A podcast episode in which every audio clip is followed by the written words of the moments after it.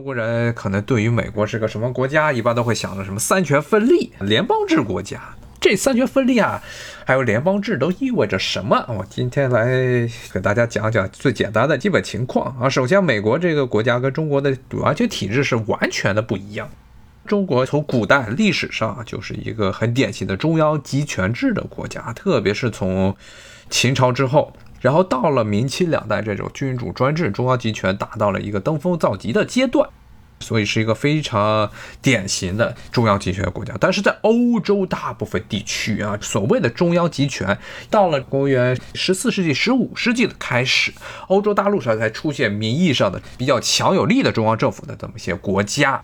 之前是什么？之前都是所谓的封建制。之前的节目跟大家讲过，中国的封建制跟欧洲意义上的封建制其实完全是两回事儿。特别是之后啊，有现在的这整个一套历史唯物主义观点中的中国的古代的政体，被叫做了封建制。但这种封建制啊，是中央集权，包括后来像范文澜说是要叫地主封建制度啊，说之前中代时候西周东周呢叫农奴封建制度，然后到了这秦始皇统一之后叫做地主封建制度。但其实啊，封建制度在欧洲所谓的封建制度是中央，特别是国王，所谓中央的这个政权。国王所在的中央政权啊，对地方上基本上没有实质的管控权，实质的管控权都是掌握在这些大贵族的手里头啊。无论是你是公爵、伯爵、侯爵、子爵，都是掌握在这些人的手里头啊。国王中央政府权力很小，名义上这些贵族都是国王的封臣啊，但是呢，属地里这些领地里的一切的民事纠纷啊、民事方面的问题、税收的问题，都是由封建主自己来解决。这个其实是在欧洲历史上是一种常态，而美国正好诞生的这个年代，欧洲大部分国家是正好是从这么一种地方分权制走向中央集权制的这么一个路上。但是在美国这边，因为美国独立出来了，搞了这独立战争，从英国的统治之下独立出来，结果造成美国与欧洲那些国家走上了完全不同的一条道路，包括了美国的精神上的祖师爷。英国在后来其实中央集权做的非常的彻底，非常的厉害啊！大家可能觉得看历史书啊，说这英国贵族的权力很大，但是最后的贵族的权力全部都集中在了伦敦的威斯特敏斯特宫啊，也就伦敦的国会。国会把所有的权利，君主的立法权啊，君主的行政权，君主的司法权，全部都剥夺了。实质上剥夺了，剥夺之后全部整合到了国会手里头，啊这个时候不仅如此，国会还把整个当时先是英格兰，然后是英格兰加上苏格兰以及爱尔兰的行政规划重新的进行了规定，包括了很多地方上剥夺了大量地方地区的自主的权利。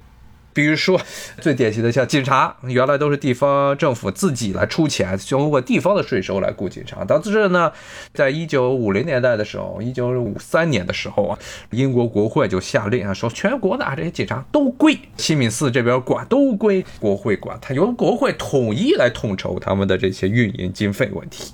所以呢，英国其实是虽然国王完蛋了，但是呢，还是走上了一条中央集权的道路。只不过中央集权不是从国王那儿走，而是从国会这儿走。那美国呢？恰恰相反，因为美国独立的时候，十八世纪的时候，这个时间点是英国的国会正在不断的增强，然后呢，甚至到了美国独立的时候，基本上是压倒了当时企图与英国国会相对抗的英国国王乔治三世。乔治三世包括后来由于与英国国会长期做斗争，自己疯了。也有说法是他不是真疯，他是因为自己有遗传病，造成了严重的可能是新陈代谢方面的问题，所以最后导致一直神志不清。但无论如何，当时在英国内部出现国王和国会斗争，以及最后国会压倒了国王这么一个整个斗争史，在美国这边，美国这些所谓的建国的国父是看得一清二楚的，所以他们呢非常害怕国会一家做大。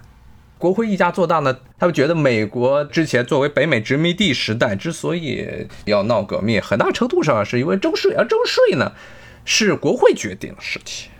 国会的权力太大了，没人制衡他，所以后来就想出了一个辙，他们看见了乔治三世啊，英国国王乔治三世和国会在做的不停的斗争，觉得应该美国得有这么一个独立于国会存在的实体。能够与国会相抗衡。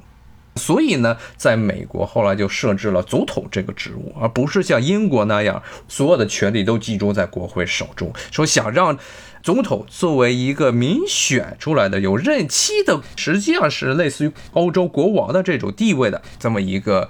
职务与这国会进行斗争啊，那这就是美国后来两权分立的基础。后来呢，这两权分立又发展了三权分立，就是出现了最高法院、最高大法院，说司法权也要从国会手中独立出来。包括英国到现在都没有一个纯粹的、完全独立于国会或者英国行政单位的这么一个司法机构。但是在美国，他是把这个司法机构也剥离出来，但是实质上他说是三权分立，他其实是两。两个半啊，因为司法权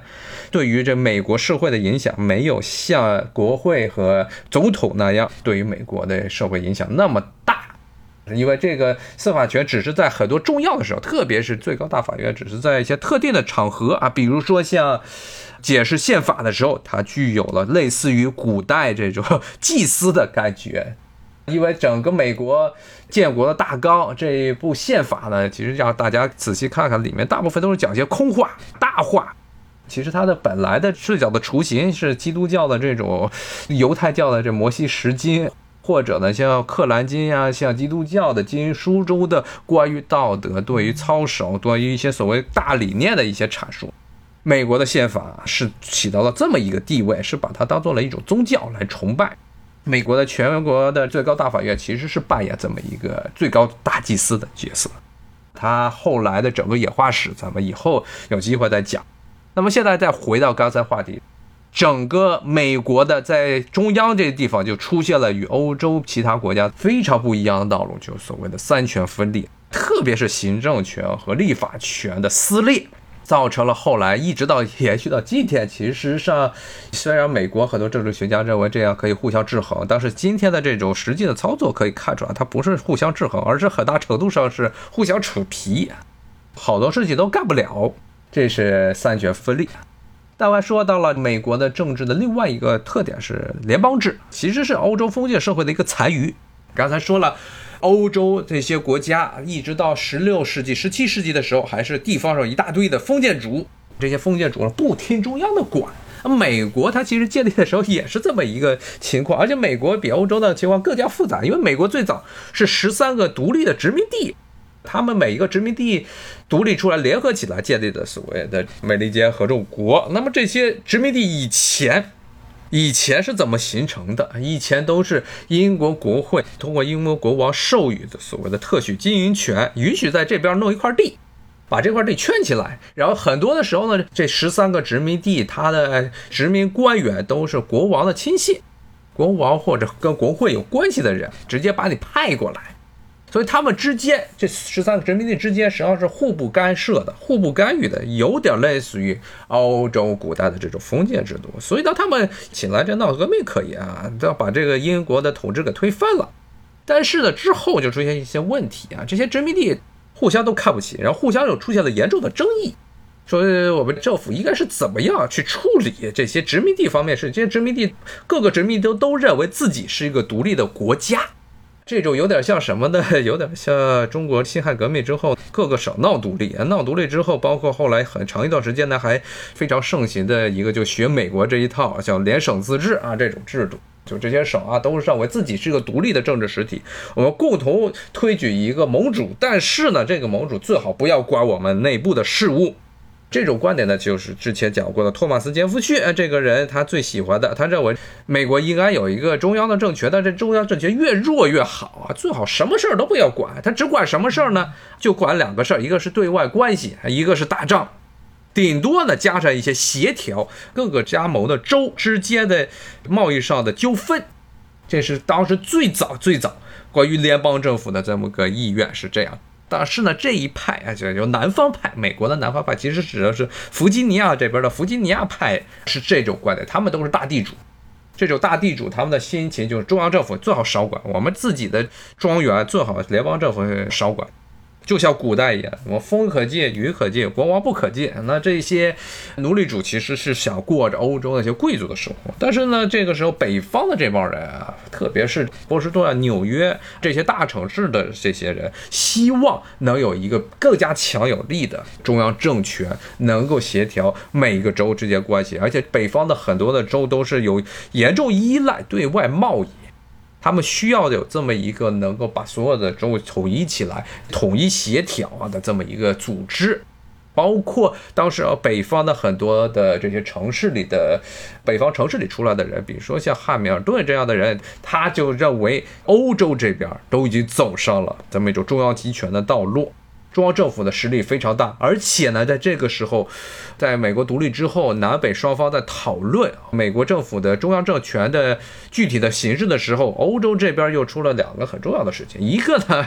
就是神圣罗马帝国啊，基本上到了这个美国快独立的时候，已经是名存实亡了。一七七零年代、一七八零年代的时候，名义上是这些国家都奉奥地利的哈布斯堡王室作为共主，当时内部呢都互相的。互相独立，还有一个在哈布斯堡王室都控制不了的北方的政权，叫普鲁士，名义上是哈布斯堡皇帝底下的附庸，但是呢，他甚至在去抢，偷偷去抢这哈布斯堡王室皇帝自己的领土，像现在波兰境内，以前叫西里西亚，都是普鲁士从哈布斯堡那儿抢来的。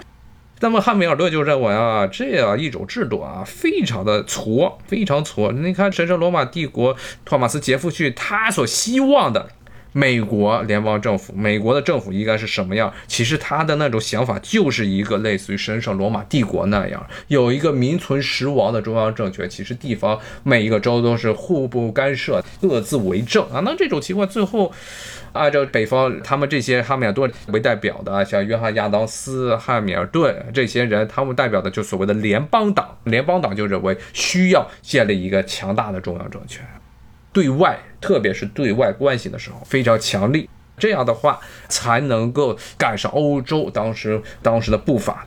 刚才说了是有两个大事，一个是神圣罗马帝国衰落，衰落到了这个时候，一七八零年，再过二十年，神圣罗马帝国就被拿破仑强行的解散了。拿破仑当时击败了奥地利的皇帝弗朗兹。这样我一看，这什么烂玩意儿啊！整个圣罗马帝国名义上是一个国家，但是呢，但是呢，其实是内部四分五裂。他该把它解散，解散之后自己建立了一堆的小的卫星国、缓冲国，什么威斯特伐利亚王国。然后另外一个很重要的事件，就波兰。波兰其实也是一个巨大的反例啊。当时美国在讨论政府的形成的，应该是作为一个什么样的路上。波兰这个国家也跟托马斯杰夫逊的那种想法很像，他是比神圣罗马帝国的中央集权性要强一些。他在中央有这么一个国会，国会的实力其实挺大，也有一个国王，类似于美国的总统，而且也是选出来的。但是波兰呢，是一个很典型大贵族控制了整个国家的政权啊，大贵族在波兰的当时的领地上。十八世纪的波兰的领土远远比当代的波兰领土要大得多，它包括了现在的波兰本部，包括了白俄罗斯的西部地区、乌克兰的西部地区、立陶宛，还有一少部分的斯洛伐克北部、罗马尼亚的北部，以及差不多是这么一大片地方。而这一么很大的一片，这当时是欧洲第二大国，仅次于俄国。当然，很多欧洲人不把俄国当做欧洲国家来看待，那就是欧洲第一大国家。而这第一大国家，基本上大部分的地产都是被几个哈少数的几个家族，可能就五六个家族给控制了啊。那么这种情况下呢，中央政权名义上有一个中央，但是呢，中央的政权对这些地方大地主是没有管理的能力的。这又是一个类似于托马斯杰夫逊当时想的啊，最好是风可进雨可欺，国王不可欺，中央政权不可进入。最后这个国家成了什么样？因为没有一个强有力的中央政权，不断的被周边的这些强国，哈布斯堡王室、普鲁士以及俄罗斯不断的蚕食他的土地，进行了三次瓜分，都瓜没了，分没了。所以，这种像波兰呀，包括神圣罗马帝国啊，这种反例，对于联邦党人，对这美国的北方人来说啊，是一个很重要的这么一个警示。所以，他们要求啊联邦政府最好